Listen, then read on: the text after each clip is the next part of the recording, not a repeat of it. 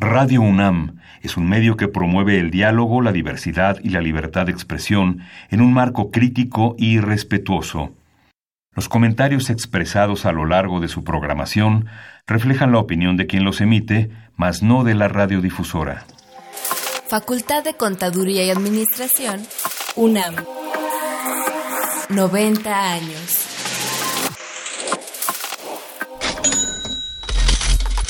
Consultorio Fiscal. María Concepción González de Chicago dice que hace 12 años Radio. presentó suspensión de actividad. Un programa de Radio UNAM Hay una PTU entonces que se determina. y de la Secretaría de Divulgación y Fomento Editorial de la Facultad de Contaduría y Administración. Si bien es cierto, estamos, hablando- estamos comentando todo lo que tiene que ver con la contabilidad. Tocaremos el tema de las deducciones personales, obviamente, porque no son tan fáciles de aplicar en realidad. Consultorio Fiscal. Radio. Muy buenas tardes, muy buen provecho, muy, feliz año. Espero que hayan pasado muy bien la fiesta de anoche pri- eh, en este día primero de enero del 2020.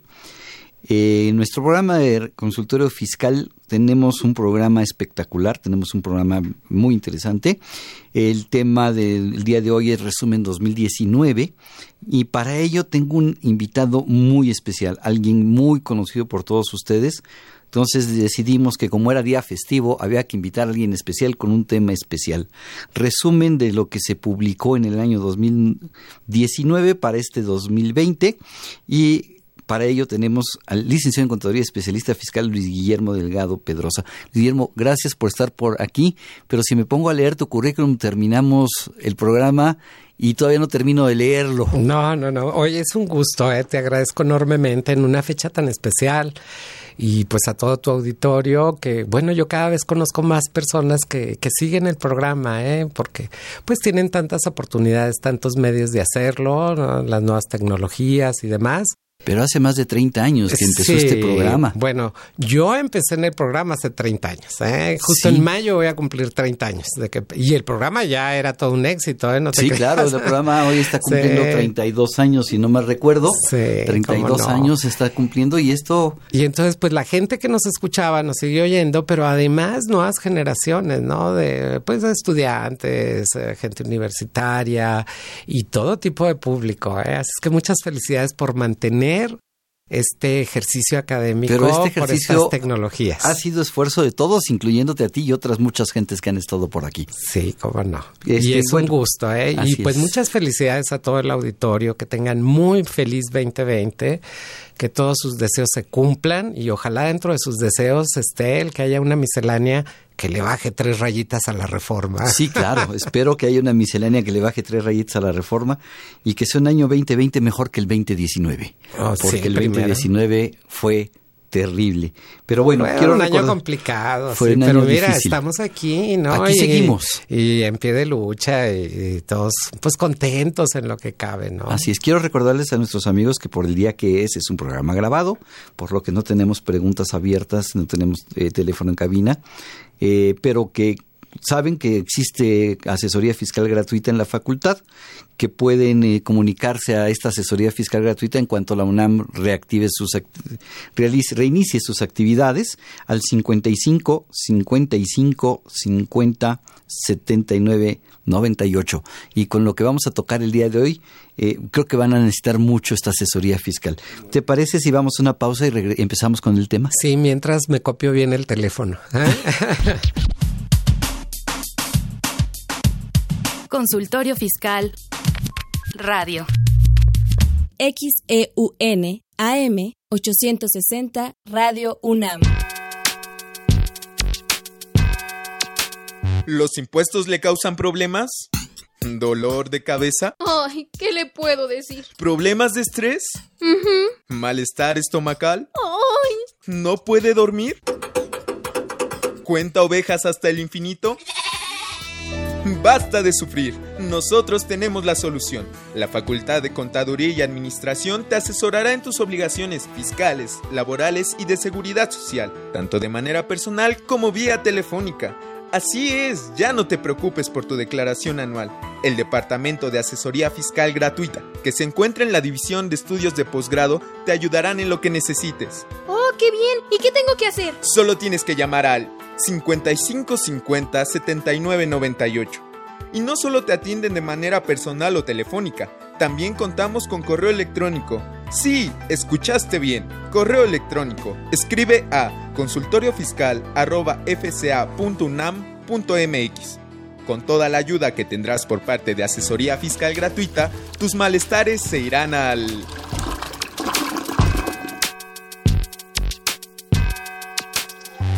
Facultad de Contaduría y Administración, UNAM.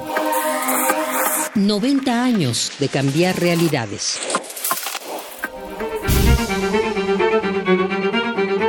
Consultorio Fiscal.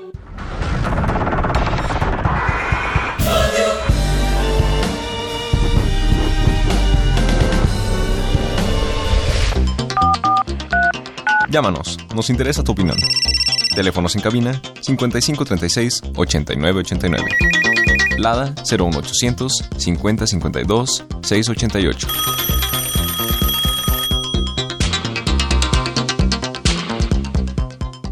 Bien, regresamos de esta pausa. Espero que hayas anotado bien el teléfono, Guillermo, porque lo vamos Sí. a necesitar. Ya lo creo, ¿eh? Con tanta cosa que comentar. Así es, pero a ver, platícame, ¿podríamos hacer un resumen de qué sucedió en materia fiscal en el año 2019?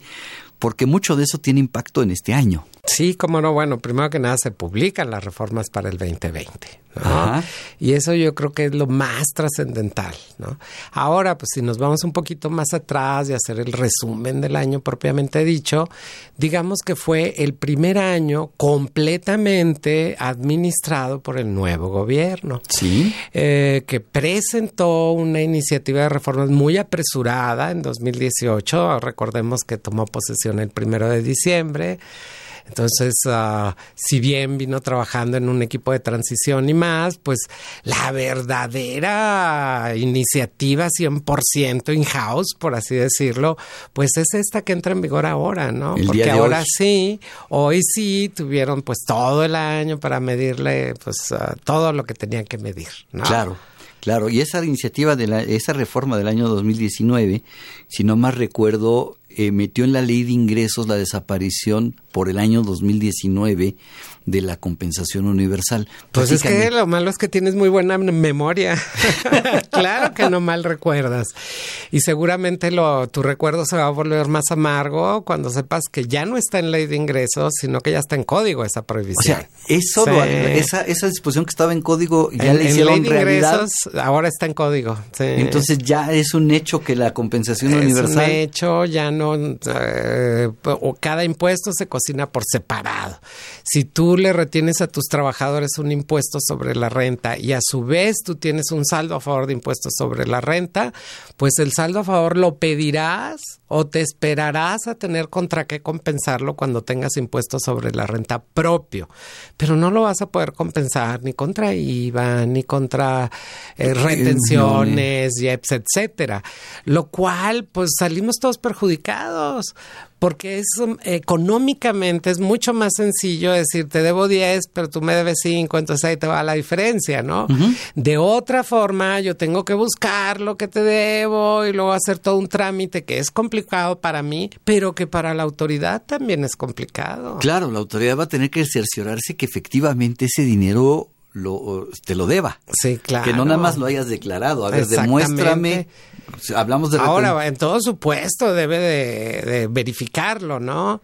Eh, pero vaya, si yo le daba un aviso de compensación indicándole la declaración de la que había salido el saldo a favor, pues era más que suficiente. Esto, habrá que ver la resolución miscelánea, ¿no? Si se pone, digamos, ah, guapa con ah, dar por satisfecha la presentación de los avisos, Ajá. porque ese es otro numerito, ¿no? Claro, claro, ese es otro, otro Eh, detallito Esa es más. otra historia.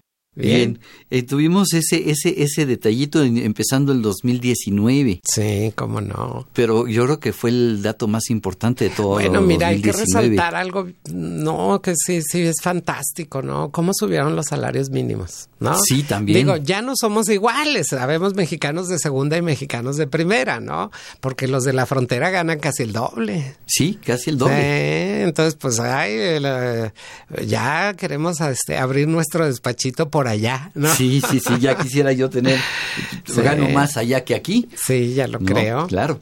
Bien, tuviste cambios de salarios mínimos, tuviste en el año 2019 eh, la desaparición de esa compensación universal.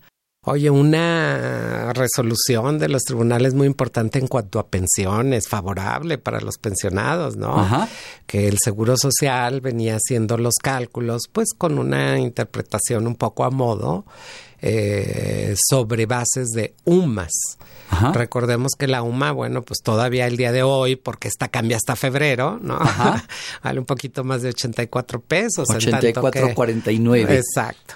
En tanto que el salario mísero, perdón, el salario Mínimo. mínimo, ¿sí?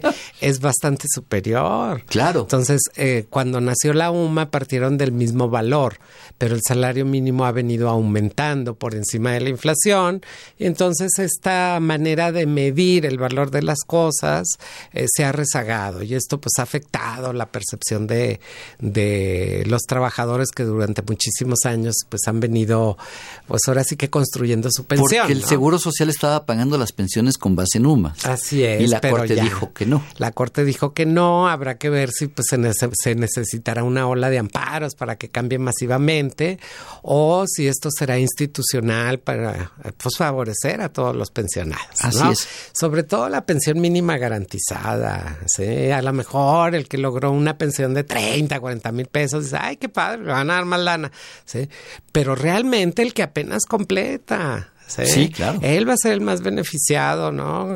Pues que esté un poquito más holgado. Que tenga una pensión más digna, ¿no? Exacto, pues para algo trabajó tanto Por algo año, trabajó ¿no? tan, tan, tantos años y, y ya, te- ya es justo que tuviera una pensión digna.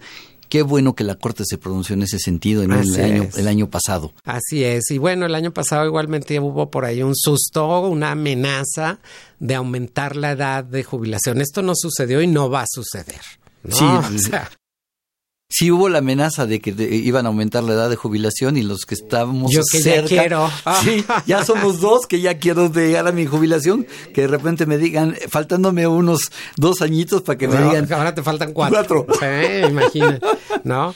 Pues no, entonces ahí tranquilos en ese aspecto. Por otro lado, pues la reforma fiscal para 2019, pues fue una reforma muy inercial. O sea, realmente fue básicamente, eh, salvo estos ah, detalles, y el del IVA de la frontera, ¿eh? Eso Sí. fue muy importante, que ya lo comentaremos en lo ah, más seguido pero digamos que la reforma 2019 eh, en cuanto a ingresos del, del Estado fue algo completamente inercial. Creció pues lo que se proyectaba que iba a crecer la economía, que no se logró ese crecimiento más eh, el incremento inflacionario que se pretendía, que ese sí se logró, digamos.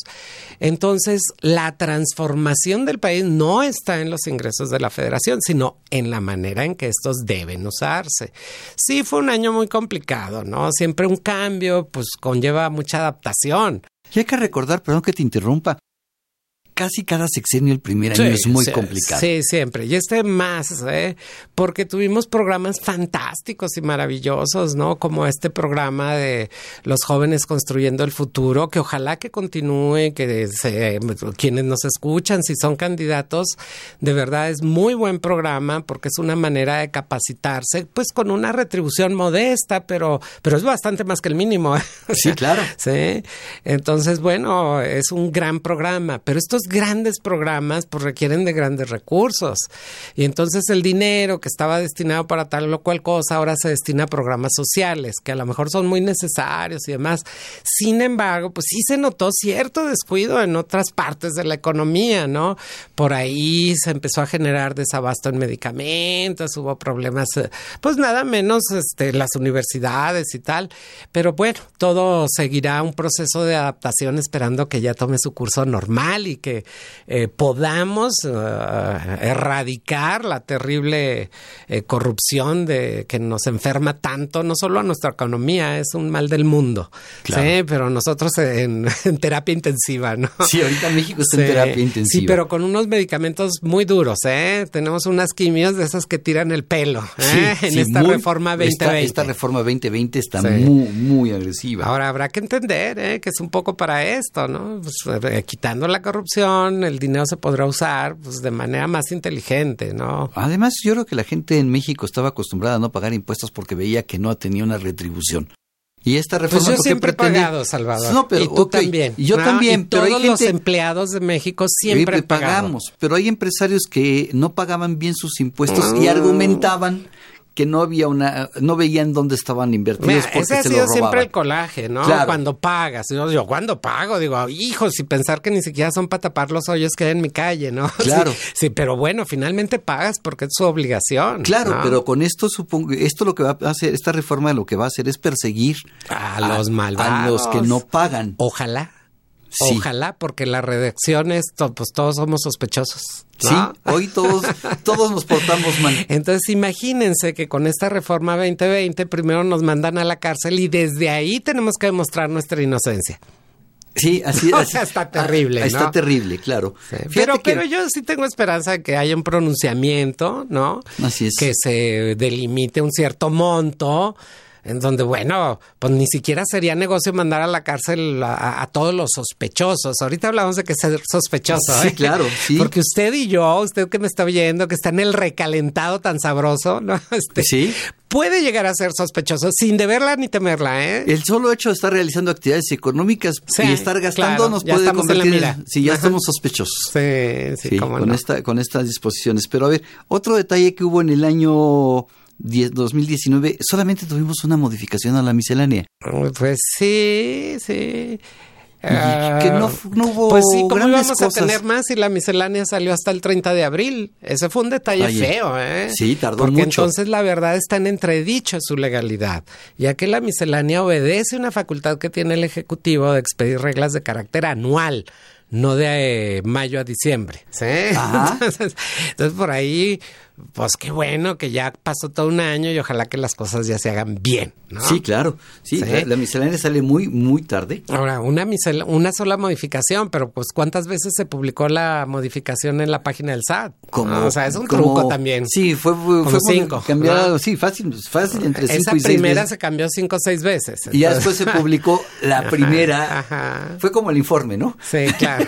fue la, la, quinta de la, la quinta publicación de la primera modificación de la miscelánea. Exacto. Entonces, bueno, esa, en apariencia fue una, pero la verdad es que fueron cinco. ¿eh? Este, algo que haya sido relevante en esa Bueno, pues la entrada en vigor, no tanto en el ámbito fiscal, pero pues en el ámbito laboral, la entrada en vigor de la NOM 035, algo pues muy importante, ¿no? Qué bueno porque que no lo podemos dejar pasar esas cosas. Claro, qué bueno que lo comentas porque esa, esa NOM 35 fue publicada en octubre del 18. Sí. Todavía en el sexenio anterior. Sí, para entrar en vigor el 20, transaccional. Así es. para entrar en vigor el 23 de octubre del 2019, dando un año a los contribuyentes para terminar de implementarla. Ajá, y, seguramente todos la empezaron a leer en octubre, ¿no? Seguramente todo el mundo se puso a leerla en octubre y... y, si usted no la ha leído, bueno, pues ah, qué bueno que es día inhábil, ¿no? Sí, si no la ha leído después de la comida del recalentado, si no tiene mucho sueño después de la noche de Pero bueno, Salvador, ¿esto qué es? En un resumen la NOM 35, económico. una, la NOM 35 lo que busca es eh, tratar de evitar los riesgos psicosociales en, el trabajo. Eh, como tal, estamos hablando de un riesgo que puede tener el trabajador por bullying dentro de la empresa. Claro. O por riesgos de, de que el trabajador baje su productividad por un asalto, por una situación de inseguridad en este país, que es muy seguro. ¿No? Es muy probable. Es muy seguro que tenga estos riesgos. Un susto de este vuelo. Un susto de este vuelo. Entonces lo que obliga a los patrones es a tener instrumentos que puedan medir este riesgo y que el patrón entonces tenga, pueda, deba actuar. Porque ya va. Oye, Salvador, y luego, yo sé que tú y yo somos bien criticones. Sí. Sin embargo, aquí tenemos que reconocer que los cuestionarios y toda la implementación de esta norma está hecha por profesionales. O sea, sí es buena, buena. Sí, sí hay que verla, ¿eh? Fíjate que yo platiqué. Y es por el bien de todos. Claro, yo platiqué con varios psicólogos. Terminé platicando con un psicólogo social y este revisó los revisó los cuestionarios y dice sí efectivamente están bien hechos miden lo que tienen que medir. Miden lo que tiene que medir. La norma dice te dan los cuestionarios sugeridos y te dice si no te gustan haz los tuyos sí, claro. pero para qué haces que el empresario invierta en, hacer un cuestionario si ya están bien hechos. Si ya están bien hechos Sí, hay cosas uh, bien. Entonces, así bien como buenas, nos, ¿no? nos gusta criticar, también nos gusta reconocer, Reconocer, lo que está bien hecho. Sí. Bueno, y de lo que viene, Salvador, de lo que hoy, hoy, hoy entró en vigor. Híjole, de lo que viene, de lo que hoy entre en vigor. Pues a mí me gustaría que empezáramos por platicar un artículo 5A de código. Ya directo al código. No eres ortodoxo, Salvador. bueno, después hablaremos un poquito de la ley de ingresos. Bien. ¿O quieres? Platicamos primero la ley de ingresos Pues y por después... ir en orden, ¿no? Ah, ¿Te pues vamos si quieres por la ley de ingresos. Mira, la ley de ingresos es un poco novedosona. Siempre es como recorta, pega y aprenda, ¿no? Se copia la del año pasado y... Se pega y cambia, Es y- que- y- y multiplícala por este número y ya. y ya quedó. Pero ahora sí está novedosita, ¿sí? Sí tiene alguna que otra cosita. Ya se quitaron de esta tentación de legislar a través de ley de ingresos, lo cual me parece muy sano. Claro, porque estaban Sí. agregando muchas Sí, cosas. Sí, sí, hacían reformas fiscales en la ley de ingresos y ahora esas reformas fiscales que habían hecho ya están en las propias leyes donde tienen que estar. El presupuesto de ingresos, que es de donde parte absolutamente todo, nos habla de una economía completamente inercial, estática. Sí. O sea, para hacer un presupuesto de ingresos, que esto se hace con mucho tiempo, hay que recordar que eh, pues debieron de haberlo presentado y fue presentado en tiempo y forma en- desde septiembre. 8 de Sí, septiembre. 8 de septiembre a las 8 de la mañana en punto, ¿no?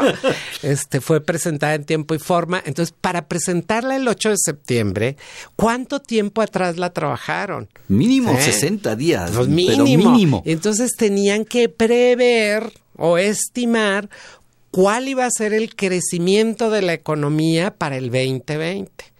Y por supuesto, elementos pues muy importantes, el precio del dólar, el valor del petróleo, La ese- inflación del 19. La inflación de para el 2020, Ajá. ¿eh? la, la esperada en 2020. Fíjate, Salvador, que en los últimos años le han atinado muy bien a, a la inflación estimada. Hay que reconocerles. En donde sí nos vimos tristemente, pues, bajos o muy escasos, fue no alcanzamos ni la mitad del crecimiento esperado para 2019.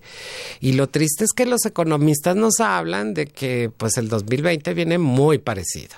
Si comparamos la ley de ingresos, el presupuesto de ingresos 2019 con el 2020, pues sería como multiplicar por 1.03 y luego eso por 1.01, o sea, la inflación más el crecimiento. No hay cambios así impactantes en los ingresos. ¿sí? Sin embargo, si hay reformas fiscales impactantes, entonces no van a servir para recaudar. Esa es mi gran pregunta. O, o para quién se va a ir lo recaudado, porque O sea, también puede ser. no están ¿eh? contemplando que las reformas que son totalmente recaudatorias y persecutorias eh, van a incrementar el, eh, la recaudación, por lo menos dos impuestos, ISR e IVA. Claro. Que también el IEP se va a No, ver. pues el está, quítate que ahí te voy. Así es. Pero pues los dos más importantes, impuesto a la renta e IVA, debió- debería reflejar un incremento motivo de las reformas que se están haciendo tanto en código como en impuesto a la renta como en IVA. Así es, mire, bueno, para empezar, usted si se está comiendo su pollito, su pavo, el recalentado de anoche, este, esté tranquilo, ¿eh? No se modificaron las tarifas, no se modificaron las tasas. Por esa parte, bueno, pues todos tranquilos, ¿no?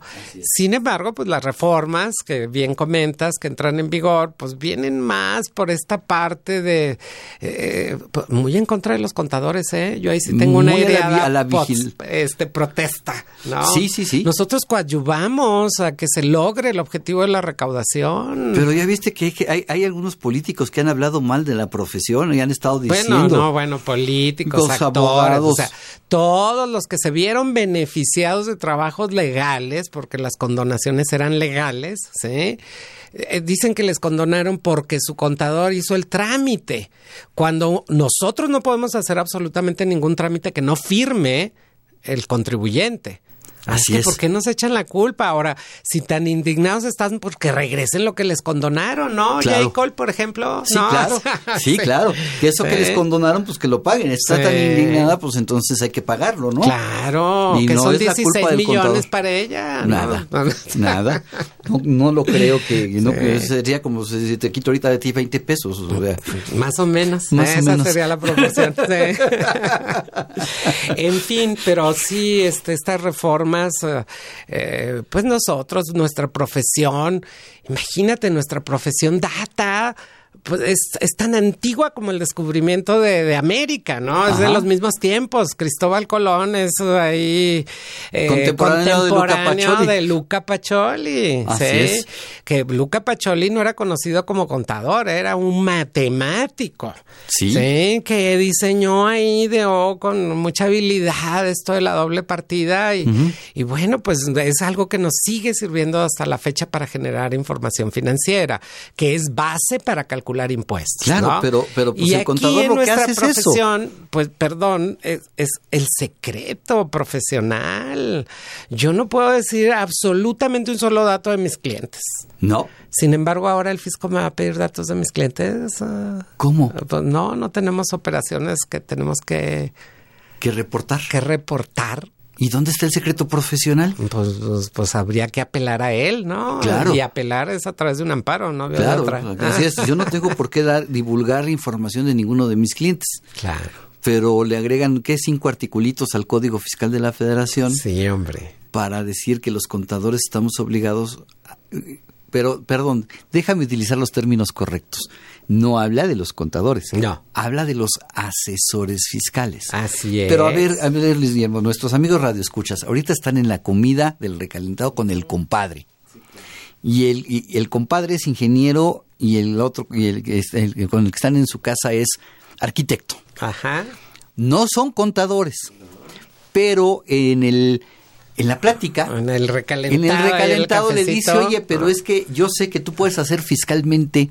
Claro, a, tú, tú B, le puedes pedir C. a tu doctor su recibo y meterlo en tu anual. Ya te está asesorando fiscalmente. Ya te convertiste ¿no? en asesor fiscal. Imagínate tú que todos los días que tienes programa asesoras a miles de personas, o sea, no te va a dar la vida para hacer todos esos voy a tenerle que ¿no? pedir, voy a, tener, voy a tener que pedir a todos nuestros amigos radioescuchas que me den su nombre, su RFC para reportarlo al SAT cada vez que tengamos salgamos a leer con Sí. un programa de radio o televisión. Las medidas son un poco absurdas, ¿eh? Miren, la autoridad siempre ha tenido elementos para revisar a los contribuyentes.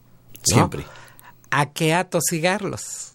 O sea, esta cosa es zapatero a tu zapato, ¿no? Los contribuyentes a trabajar, a producir, a generar empleos, no hacer reportes. Claro. El SAT tiene todo, y siempre lo ha tenido, ¿eh? Sí, Todos más- los elementos para revisar, para cobrar, para determinar créditos. Así y es, ahora tenemos tiene por ahí, más. y por ahí tenemos una discrepancia fiscal, por ejemplo, que si quieres Uf. vamos a una pausa y platicamos por qué esta discrepancia fiscal hubiera evitado muchos problemas como estos. Así es. Regresamos. Consultorio Fiscal Radio. Radio UNAM. Tu opinión es importante. para nosotros. Buzón de voz. 5623-3281. Déjanos tu nombre, número telefónico. Y dirección. Gracias.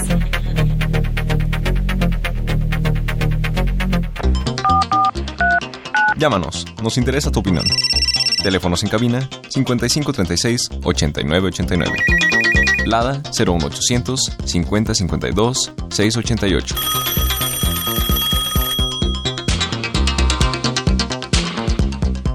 Ya regresamos y platicamos de una discrepancia fiscal. ¿Qué es eso de discrepancia fiscal, Luis Guillermo? Mira, la discrepancia fiscal es algo que ha existido de muchísimos años, desde la ley anterior a la anterior de la anterior, ¿no? Eh, en la ley del impuesto sobre la renta. Fíjate, para que la gente se dé, se dé una idea, yo empecé a trabajar en el área fiscal en 1980. Ajá. Todavía ¿Cuándo? no había, ¿no? Ya estaba la No discrepancia me fiscal. digas. ay. Ya estaba la discrepancia Entonces, fiscal. En ese tiempo yo no era tan estudioso. Pero ya existía la discrepancia fiscal. Ujú. O sea, es algo que, que es antiquísimo y que la autoridad es una herramienta que tiene para verificar que Pero las vamos a personas decirle físicas fácil- con sencillas palabras a todos nuestros radioescuchas qué es la discrepancia fiscal. Si tú en un ejercicio, y entendemos por ejercicio un año de calendario, ¿sí? Tienes erogaciones, o sea, gastas más de lo que le declaraste al fisco como ingreso, pues hay una diferencia.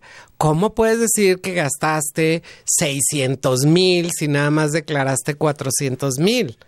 Bueno, pues a lo mejor porque el banco me prestó. O bueno, simplemente porque soy muy ahorrador. Alguno de nuestros radioescuchas podría comprarse su casa con los ingresos de un año Pues no, todos le pedaleamos años y años ahorrando cuando vamos a comprar nuestra primer casa, por ejemplo. Claro. O nuestro coche, ¿no? Si vas a cambiar de coche, bueno, no sé tú, pero yo sí junto, así como que desde que compré uno empiezo a juntar para el otro. Para el ¿no? otro. Entonces, sí hay años en que por obvias razones gastas más de lo que declaras por ingresos. Entonces estás en una presunción de discrepancia, pero fíjate qué bonito, se presume que pues ahí hay algo extraño, pero se presume, entonces pues tú ya puedes aclararlo, ¿no? Claro. Ahora, también puede ser que tú en tu vida has ahorrado, pero sin embargo este año que terminó gastaste más de lo que produjiste, ¿no? Más de lo que ganaste, más de lo que declaras. ¿Y cómo puedes gastar más? Pues porque alguien te presta, ¿no? Simplemente tu tarjeta de crédito, Así es. este, porque recibes un donativo, porque recibes una herencia. Hay muchos ¿no? motivos, pero se pueden demostrar. La autoridad lo que me va a decir es, demuéstrame de dónde sacaste ese dinero. Sí, Y tan, tan. pero en esta demostración no hay ningún renglón que diga y estoy gastando dinero que declaré en años anteriores. No. Eso debería de existir. Sí, claro. Sí, digo, tú y yo que tenemos toda la vida, tú ya te balconeaste desde el 80 ya, ¿no? Sí, toda la vida trabajando y, y bueno, pues con una disciplina de ser productivos, de ahorrar, etcétera, pues sí tenemos algún momento en que pues nos da por comprarnos algo grande, ¿no? O sea, algún día estrenamos la casa en la que vivimos o un coche o, o se nos juntaron las colegiaturas, qué sé Sí, yo, claro. ¿no? Muchas cosas. Sí, y en- pero echamos mano pues de nuestros recursos de años anteriores. Claro. ¿no? Pero esta discrepancia pues viene a sazonarse con más aspectos ahora. Pero bueno, ya platicamos de la ley de ingresos. Fíjate que el código, la propuesta de, de código que se aprobó, la reforma al código, le agregaron un artículo 5A. Este artículo 5A habla de que la autoridad va a revisar algo que ya venía haciendo. Nada más me lo ponen en ley. Me, ven- me- me dicen, antes de revisarte los comprobantes, es más, ya, los comprobantes ya los tengo yo, ¿para qué que los quiero revisar? Eh, claro, la autoridad los tiene antes de que nos lleguen a nosotros, Así porque es. la autoridad, digamos que eh, los valida, ¿no? Los- vamos a decir, los firma. Sí, claro, exacto. Ya no necesito revisarte los comprobantes, pero ahora quiero que me demuestres dos cosas. Uno, razón de negocios y dos, materialidad. ¿Cómo ves este artículo y esa razón de negocios? ¿Qué, qué? Bueno, mira, la verdad es que la autoridad siempre ha tenido la facultad de revisar eso. Siempre. Porque un requisito de las deducciones que ha existido, pues desde antes de que tú y yo fuéramos estudiantes, ¿eh? así de Sí. viejo es este asunto, es las deducciones tienen que ser estrictamente indispensables. Y si las ah, deducciones que pretendemos aplicar no tienen razón de negocios, o sea, un motivo por el cual incurriste en ese gasto, ¿sí? Si no hay un motivo por el cual, entonces no era estrictamente indispensable. Ya estaba. Y materialidad, ¿qué te dieron a cambio de lo que pagaste por ello, no? Ajá. Pues, pues a mí no, no me parece nada nuevo, Salvador. No, o ya sea, está. siempre ha estado. Pero ahora, bueno, los grandes despachos ya tienen unas cotizaciones exorbitantes, ¿no? Armando los reportables o los entregables con esto de la materialidad de los comprobantes, ¿no? Ajá. Ahora, un comprobante, no es que ahora el comprobante vaya a traer la fotografía de lo que compraste, ¿no? O un holograma, no, nada de eso, sino que, pues, la lógica, el, el a qué te dedicas, ¿sí? Pues tiene que ver con el concepto de tus deducciones, igual, igual que siempre. Sí, o sea, ¿No? ese artículo yo, pues la redacción está un poco compleja, está Ay, muy sí, largo. Sí, pues ya sabes que les gusta el arameo. Sí, sí, sí, sí. Me costó mucho trabajo, créeme que es un artículo que leí y leí y releí Ajá. hasta que dije, Ya, pues, ahí mueren. O ¿no? sea, Ah, sí. o sea, ¿qué diferencia tiene con el con el con el con el Con el tratamiento de siempre. Así es, ninguna. Ninguno, y mucha gente está espantadísima. Sin embargo, pues sí es motivo de espantarse, Salvador, porque incluso ante la Prodecon se han hecho pues, uh, abusos de parte de la autoridad, ¿eh? en donde dice que no demuestras fehacientemente la razón del de negocio. Dice, ¿cómo no la voy a...? A ver, para hablar en un ejemplo claro y llano, ¿no? No sé si alguien que nos está escuchando tiene una tiendita de negocios, cuando compre los refrescos para venderlos, pues tiene un comprobante, un CFDI que dice que compró 40 cajas, ¿no? La autoridad le puede decir, oye, eh, pero no se justifica que comprabas 40 cajas, ¿no? Así si, es. si tú, tus refrigeradores son nada más te caben 8 cajas. Pues, pues, sí, pero los voy rellenando. ¿Que no ves que este nada más viene una vez al mes? O qué sé yo, alguna razón habrá para esa operación. Claro. Pero entonces este fastidiar a los mismos, ¿no? Los que sí pagan, los que sí cumplen, los que sí declaran, los que sí mandan sus balanzas, los que sí emiten eh, comprobantes, pues es a los que les van a decir cómo anda tu materialidad. Y, Salvador, los que siempre han sido tramposos, que siempre han podido revisar, ¿por qué siguen libres? Claro. ¿No? ¿Tú, ¿Tú ves en esta reforma algún, algún mecanismo que haga que la economía informal se alinee y pague impuestos? Bueno, pues hay algunos coqueteos, por supuesto. Mira, la economía informal es, uh, es tan vieja como la sociedad misma. Sí, claro. Y bueno, por muchas ganas que le echemos, este, eh, ni con Fuchi, ni con nada por el estilo va a cambiar. sí, no. no, no, eso no va a cambiar fácilmente. Sí tiene que haber como una conciencia cívica que no se hace ni en un sexenio, ¿eh? No. O sea, esto es una cosa muy complicada. Ahora, la autoridad tiene todas las herramientas, todas, para ir a revisar a los contribuyentes. ¿Por qué? Te revisan a ti cada año. Claro. ya saben que tú eres tú y que ahí estás y que siempre pagas. Claro, claro. Y hay contribuyentes que se vuelven. O sea, aquí tendría que haber un cambio. O sea, la autoridad debería tener, en mi opinión, no, no quiero decirles que hagan, pero yo pensaría que todo un departamento que haga revisiones, visitas a gente que no está inscrita, no a los que están inscritos. Claro. Claro, a gente Ahora, que no sí hay algunas cuestiones en la reforma 2020 tendientes a coadyuvar un poquito en esta parte, este tratamiento para quienes prestan servicios a través de plataformas, ¿no? Por entrega a domicilio de, de comida, por transporte de pasaje. O sea, lo que todos conocemos con el Uber y Cadify y el Sin Delantal y a ver, ¿no? Estos que luego ponen unos ofertones, ¿no? Sí, claro, claro. Va, a estar interesante el cobro de ellos. Entonces, Pero también... ellos tienen ahí un, mecanismo. Siempre han tenido la obligación. Claro, siempre han tenido la obligación. El que preste un servicio de transportar es un empresario. Siempre lo ha sido. Sí. Ahora dices, pues ya van a pagar los de los. Qué bueno, qué bueno que van a pagar. ¿Y los de los taxis que no son Uber también van a pagar? E, exacto. Porque nunca era, pagado, ¿eh? esa era la o sea, pregunta. Pagan otras cosas, o sea, pagan revistas, este, pagan la tenencia del vehículo, las placas, que es un abuso absoluto. ¿no? Sí, pero el impuesto pero la renta, el impuesto sobre la renta lo pagan, lo pagan. O, a ti te dan fácilmente una factura, un taxi común y corriente, los hay, sí hay servicios muy, ah, profesionales, muy profesionales. Pero la gran mayoría pues no está allí a lo mejor, ¿no? Y en ese esquema de economía. Y un esquema similar, ni siquiera. A ver, ¿no sería más fácil hacer una plataforma por delegación, qué sé yo, que brinde, que brinde el servicio?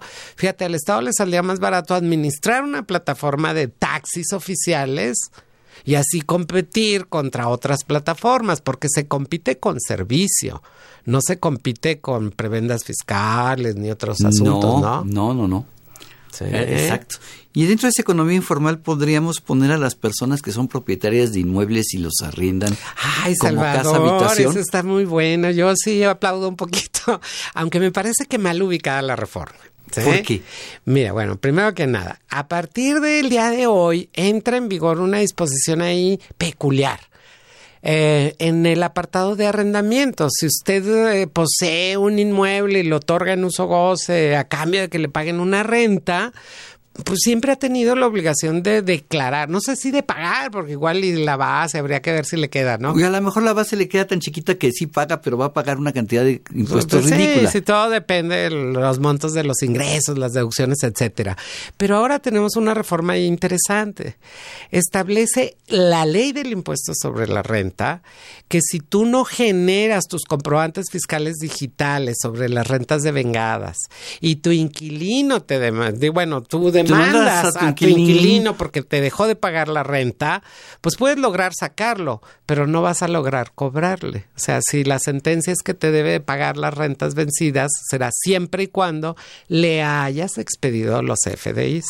A mí sí me, me hace una reforma inteligente, ¿eh? porque déjame decirte que mucha gente se pone de acuerdo con su inquilino, decía, este, oye, pues tú necesitas el recibo oficial, este, pues que sí, sí, pues yo tengo que pagar impuestos, entonces a lo mejor te tengo que cobrar más o te hago un descuentito si no me pides el recibo, ¿no? Ajá. Y entonces se manejaban recibos como domésticos, ¿no? Esos que compras en la papelería, por así decirlo, ¿no? Y, y, y aquel sinvergüenza, porque eso es lo que es, no, no pagaba impuestos sobre la renta, no declaraba.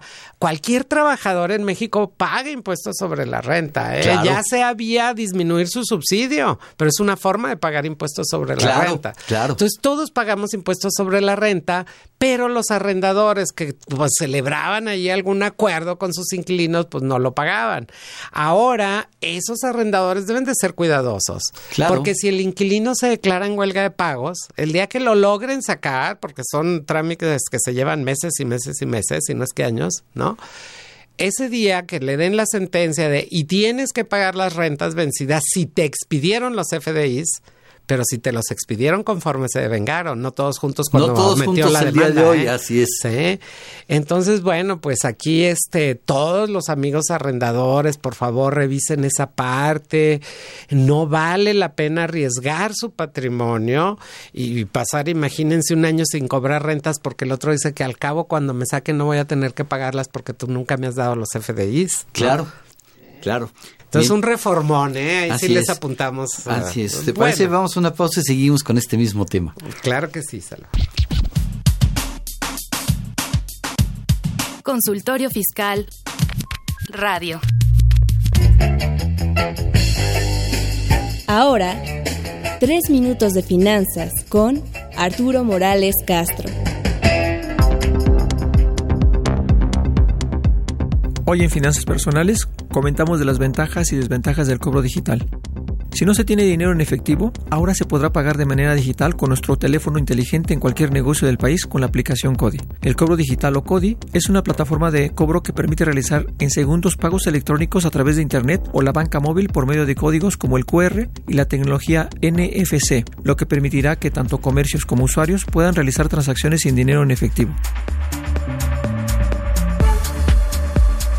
Esta plataforma, desarrollada por el Banco de México, permitirá el cobro y transferencia de hasta 8 mil pesos de forma rápida, segura y eficiente a través de teléfonos móviles inteligentes y sin ningún costo. Además de que no se tendrá que esperar 30 minutos, que es el tiempo que se tarda por primera vez con cuentas bancarias, la autorización y pagos de una transacción. ¿Y cómo funciona el CODI? La plataforma opera a través del sistema de pagos electrónicos interbancarios, por lo que los usuarios deben tener una cuenta bancaria de cualquier institución financiera, un teléfono celular inteligente y conexión a Internet. De igual forma, los comercios deben contar con un teléfono celular inteligente o tablet con la aplicación. ¿Y cuáles son las ventajas para el consumidor al pagar a través de CODI? Tenemos varias ventajas. Enunciamos cinco. Primero, se tiene transferencias rápidas, seguras y eficientes. Las transacciones con CODI se realizan en cuestión de segundos y a cualquier hora. Segundo, se elimina el cobro de comisiones al menos en cuanto a las transferencias y pagos efectuados con CODI, así que hay que olvidarse de estos gastos hormiga con los pagos digitales. Tercero, se hará menos filas en cajeros automáticos. Con CODI se disminuye la necesidad de usar efectivo, por tanto, se evita ir a cajeros automáticos para tener dinero en efectivo. Cuarto, se tiene mejor control de las finanzas. Gracias a los pagos electrónicos se puede puede categorizar automáticamente los gastos para avisar cuando se exceda del presupuesto. No se tendrá que perder tiempo haciendo cálculos en hojas de Excel o en un cuaderno. Todo estará organizado en el teléfono no móvil. Y quinto, el historial de compras servirá para que las instituciones financieras ofrezcan productos bancarios a la medida.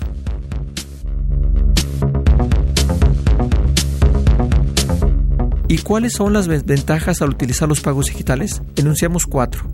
Primero, el comerciante y el consumidor deben tener acceso a Internet desde su teléfono móvil y para muchos esto resulta aún una barrera para la plena inclusión financiera. Segundo, la mayoría de la población no cuenta con tarjetas bancarias, ya que según el INEGI, el 53% de los mexicanos no tienen una cuenta bancaria, por lo tanto no podrán usar el cobro digital. Tercero, se tendrá mayor control de los movimientos de los contribuyentes, ya que todos los movimientos se registrarán en las cuentas bancarias. Y cuarto, pueden existir vulnerabilidades en la operación, lo que llevaría a robos de información y saldos en cuentas bancarias. A pesar de las ventajas y desventajas del CODI, la plataforma es una alternativa para bancarizar a más personas y así paguen menos comisiones al realizar transacciones con sus cuentas de débito, de cheques, de ahorro o incluso de crédito. Hasta aquí las finanzas personales del tema, las ventajas y desventajas del cobro digital. Tres minutos de finanzas con Arturo Morales Castro. XEUN AM 860 Radio UNAM. Llámanos, nos interesa tu opinión. Teléfonos en cabina 5536 8989. Lada 01800 5052 688.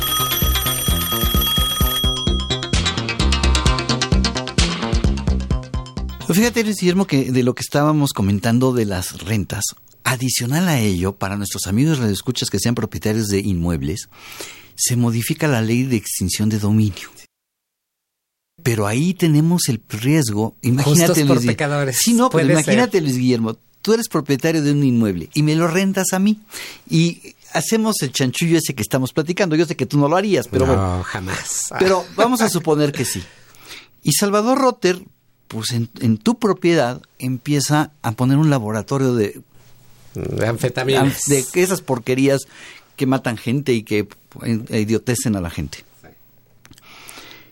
si tú no tienes forma de demostrar. Eh, no seas tan drástico, ¿eh? Igual y este eh, pones ahí una distribución de facturas falsas, ¿eh? Así es, igual. igual, cualquier, sí, cualquiera no tiene que ser mota ni nada. No necesita.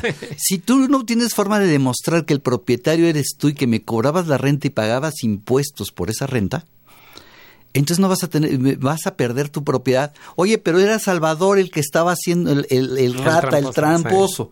No importa, porque tú en cierta forma fuiste copartícipe por no eh, expedir los recibos de renta y no declarar tus impuestos. Entonces, no solamente pones en riesgo que no te paguen la renta, sino que pierdas tu propiedad. Pierdes, puedes perder tu propiedad. Es, a ver, Salvador, ¿y si sí te expido los comprobantes, ya no tengo ese riesgo?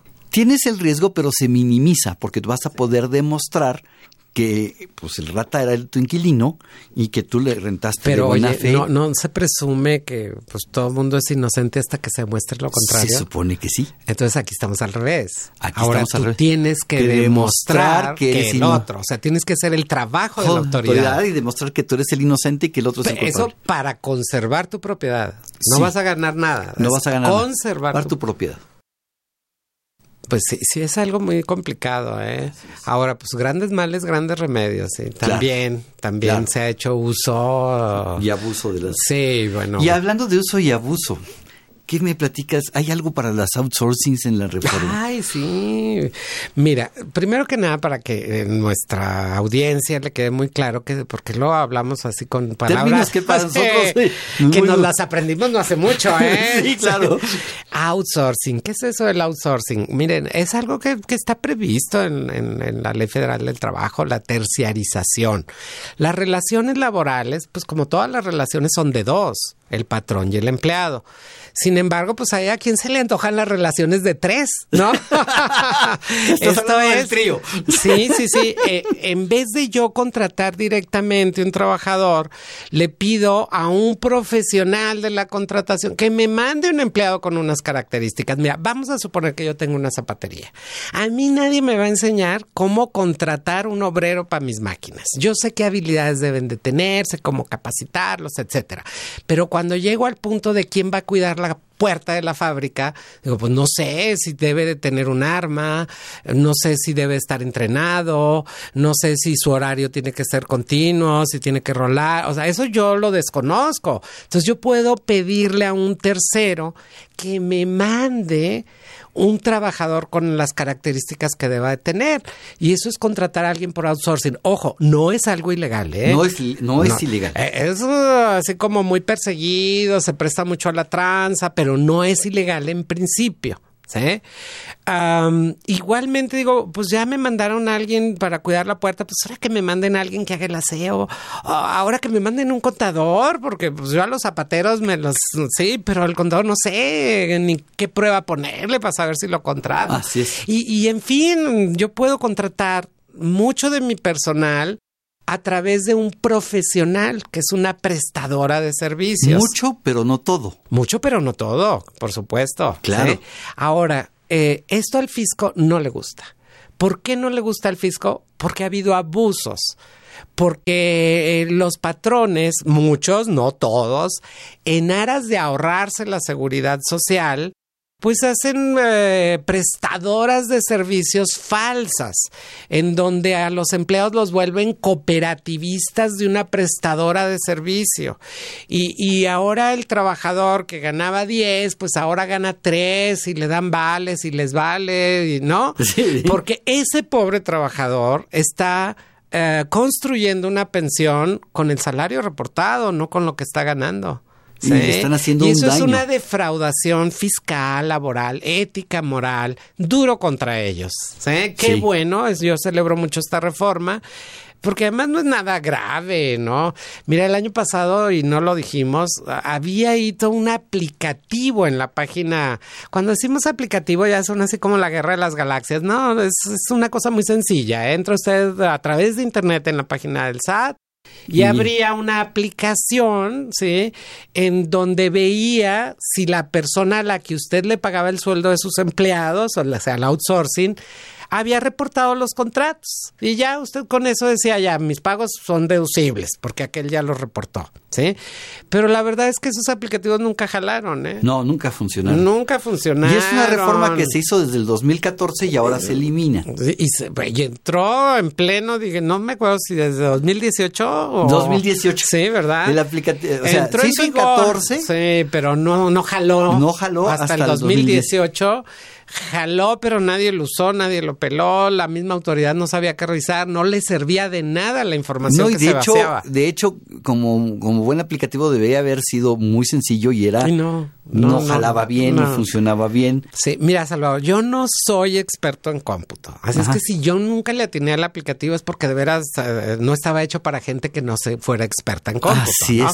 Ahora, lo importante de esta reforma es que volvemos a lo tradicional. O sea, por supuesto que tú puedes contratar a alguien a través de outsourcing. Por supuesto que le puedes pagar el sueldo a un empleado, a una empresa, pero tú para poder deducir eso necesitas que esa empresa te demuestre que retuvo, que enteró, que pagó las cuotas de seguridad social, o sea, te tiene que dar las liquidaciones del seguro, te tiene que dar el CFDI complemento de nómina de cómo le pagó a tu empleado, el entero de sus retenciones, que ese sí no te sirve para nada, porque no se hace entero por trabajador, sino por la suma de todos los que Así tienes. es. Pero bueno, eh, creo yo que es, que es correcto. Eh, no, mi memoria no es tan buena como la tuya, ¿eh? pero cuando oí el número de empleados que estaban en, en una actividad eh, económica, productiva, pagando impuestos, dije, wow, a través de outsourcing, wow, eh, no me hagas mucho caso, pero si eran cientos de miles de Sí, trabajadores. cientos ¿eh? de miles de trabajadores. Grupos empresariales grandísimos, de esos de los que todos somos clientes, sus empleados son por outsourcing, muchos de ellos. Sí, ¿eh? claro. Entonces no podemos satanizarlas. Ahora, volvemos a lo mismo. La autoridad tiene todos los elementos para revisarlos. ¿No? Claro. Entonces Y que la- no nos cargue la, Y la, el reforma, muertito. y la reforma lo que hace es volver a que tú tengas todos los elementos para defenderte el día de mañana, demostrando que... que era de a de veras, ¿no? Sí, que era de, de veras, que no era falso. Y a nuestros amigos de escuchas, pues no contraten, a- no utilicen estos mecanismos de Ilusión. bajar el sueldo del No, trabajador. es un fraude. Es un fraude. Y además, es una cosa fea. Pobre trabajador, a lo mejor hoy, hoy por sus necesidades lo acepta así, pero el día que tenga 65 años, ese trabajador va a sufrir sí, claro. horrores. No, no, es, es, una situación, es un abuso de la necesidad, ¿no? Y bueno, tristemente, si hacemos el resumen 2019, el crecimiento de los empleos formales en, ante el Instituto Mexicano del Seguro Social decreció en una tasa muy acelerada, es decir, por el mismo periodo del año anterior se generaron muchos más empleos de los que se generaron el año pasado. Así es, en el 18, 37% más de, de menos en 2019 de generación de empleos que el año 2018. Sí, cuando lo que necesitamos es que se generen más. Ahora, bueno, pues, ah, pues, a lo mejor yo puedo tener otros datos, ¿no? Sí. A lo mejor yo puedo decir, pero es que ahora tengo este un universo de jóvenes que se están capacitando y que en breve entrarán a la fuerza laboral. Eso pues es muy válido. ¿eh? son programas muy buenos. ¿eh? Sí, claro. Pero pues no podemos pasar por alto esto de que no se generen con el dinamismo que deberían porque pues eh, la economía somos todos, usted que trabaja, usted que gasta, ¿no? Claro, claro, porque si gasto más de lo que gano puedo estar en discrepancia fiscal, ya lo sí, claro, sí, entonces pues hay que contribuir con honestidad en la economía, ¿no? Hay que todos, todos tenemos, ¿eh? Si usted es un empleado, pues sus ocho horas que le rindan, ¿eh? No, no se la pase en el chat y bla, claro, bla, bla. Claro, claro. Sí, por ahí empezamos, ¿eh? También es corrupción no hacer lo que te toca. Claro, ¿Eh? eso también es corrupción y eso también y bueno, nos queda poquitito tiempo, pero las facturas falsas, Salvador. Sí, ¿no? sí. Que les den con todo, pero a los que las hacen, ¿no? No, no, no a los que eventualmente, vamos a suponer que Salvador este,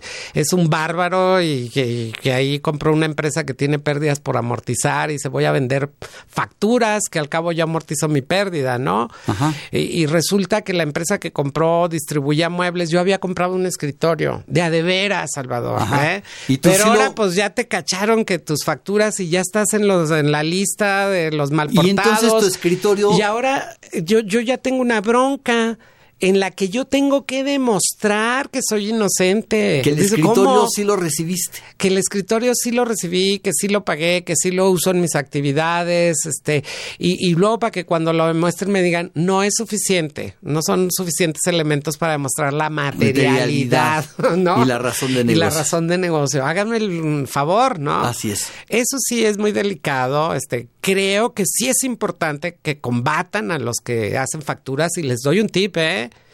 Tristemente, seguimos teniendo ahí quien da eh, una gratificación porque le pasen un contrato. ¿sí? Sí, claro. Y entonces, pues no va a alcanzar si esa gratificación no es deducible. Entonces, ¿qué va a hacer? Va a comprar facturas. comprar una Entonces, el día factura. que se acaben las gratificaciones, las- los moches, las mordidas y las extorsiones, no va a haber necesidad de, de facturas. comprar esas ¿Sí? facturas. Bien, bueno, pues Luis Guillermo, muchísimas gracias, feliz año. Ay, y feliz año a todos nuestros radioescuchas. Que todos sus deseos se cumplan, que estén llenos y plenos de salud y muchas bendiciones para toda la Los audiencia. invitamos a que nos sintonicen la siguiente semana. Vamos a profundizar en el tema de reformas fiscales. Director general de Radio UNAM, Benito Taibo, director de la Facultad de Contaduría Administración, maestro Tomás Humberto Rubio Pérez, secretario de Divulgación y Fomento Editorial de la Facultad de Contaduría y Administración, doctor José Ricardo Méndez Cruz. En los controles, Socorro Montes, en la producción por parte del Departamento de Audiovisuales de la Facultad de Contaduría y Administración, Nezahualcóyotl Jara, Alma Villegas, Juan Flandes, Tania Linares, Emanuel Sotelo, Antonio Calvo y Jania Centeno. Muchísimas gracias, buen provecho, feliz año. Muy feliz año a todos. Consultorio Fiscal. Un programa de Radio UNAM y de la Secretaría de Divulgación y Fomento Editorial de la Facultad de Contaduría y Administración. Consultorio Fiscal Radio.